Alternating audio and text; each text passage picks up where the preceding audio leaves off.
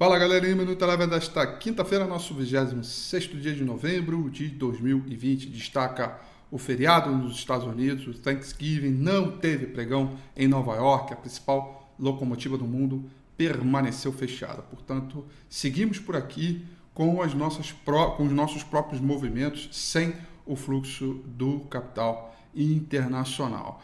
Ao longo da tarde, por volta de duas e meia, três horas da tarde, nós tomamos conhecimento dos dados de resultado primário do governo central, que veio bem melhor do que esperado. Né?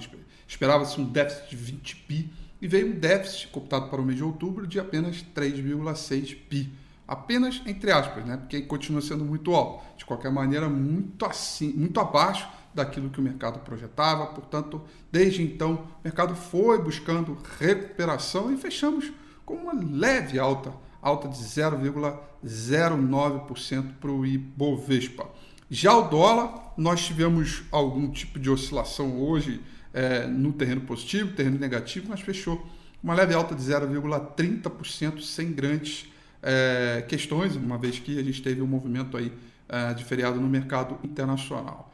Nos papéis pertencentes ao índice Bovespa, o destaque negativo ficaram para as ações da, é, da Notre Dame Intermédica, fecharam em queda de 2,58%. Já no ponto, na ponta positiva, a melhor alta foi da Suzano, fechou com alta de 5,68%.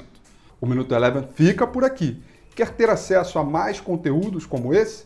Inscreva-se em nosso site www.elevenfinancial.com e também siga a gente nas redes sociais. Eu sou Rafael Figueiredo e eu te espero no próximo Minuto Eleven.